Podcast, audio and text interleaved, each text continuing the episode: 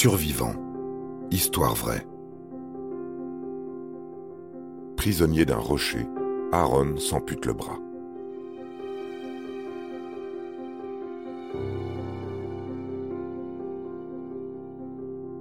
Ce jour-là, les services de secours de Salt Lake City font appel au sergent Mitch Vétéré. Habitué à sauver des promeneurs égarés, il se rend sur les lieux sans aucune angoisse. Pourtant, en 35 ans de service, il n'a jamais vécu cela.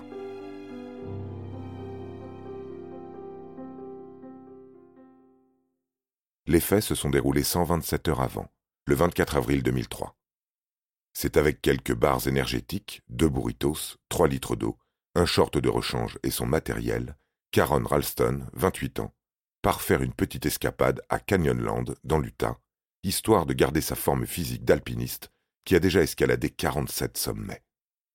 Son ambition Être le premier homme qui atteindra les 59 montagnes de plus de 4000 mètres du Colorado, seul, en hiver.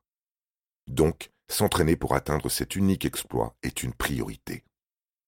Toujours à la recherche de sensations fortes, Aaron n'a peur de rien, puisqu'il est apte à juger les dangers. Enfin presque. Ainsi, ce jour-là, entre VTT et petite escalade, il se dirige vers le Canyonland. Le 25, la nuit tombée, il reprend sa voiture et campe au Horseshoe Canyon.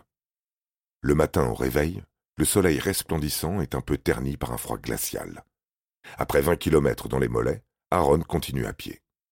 Sur sa route, il croise deux filles avec qui il envisage de randonner avant de se séparer quelques heures plus tard à la fourche Blue John Canyon. Vingt minutes plus tard, habillé d'un t-shirt et d'un short, il doit franchir un passage étroit qui l'empêche d'atteindre son but. Facile a priori mais après plusieurs points d'appui, il s'agrippe à une roche de 500 kilos qui se déloge pour écraser son avant-bras. Seul l'horizon entendra ses hurlements. Ses deux pieds sont heureusement appuyés contre des petites cavités profondes et régulières.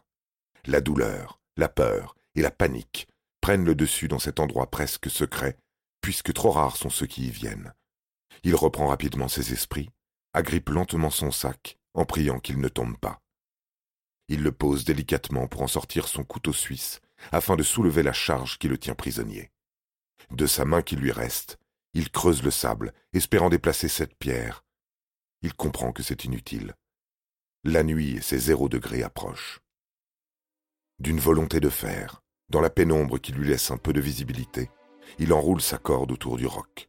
Ce geste soulagera ses jambes. Lui qui enseigne de ne jamais partir sans prévenir au moins trois personnes, s'est fait prendre dans un piège de débutant. Aaron Ralston refuse de mourir. Mais que faire avec pour seul équipement un canif? Eh bien, en faire usage pour se couper le bras. Puisque personne jamais ne le retrouvera ici, l'horreur absolue à découper ses veines et ligaments, puis à torsionner son bras pour briser les os durera plusieurs heures. Son t-shirt de rechange servira à faire un garrot. Lundi matin, le patron du magasin dans lequel il est embauché s'inquiète de son absence. Mardi, il prévient les parents d'Aaron, mais eux non plus ne savent pas où il se trouve. Six jours et cinq nuits ont passé. Aaron a réussi à se libérer. Il marche sur dix kilomètres, rencontre des Hollandais qui le nourrissent de deux biscuits, lorsqu'enfin l'hélicoptère de Mitch Vétéré se pose pour le récupérer.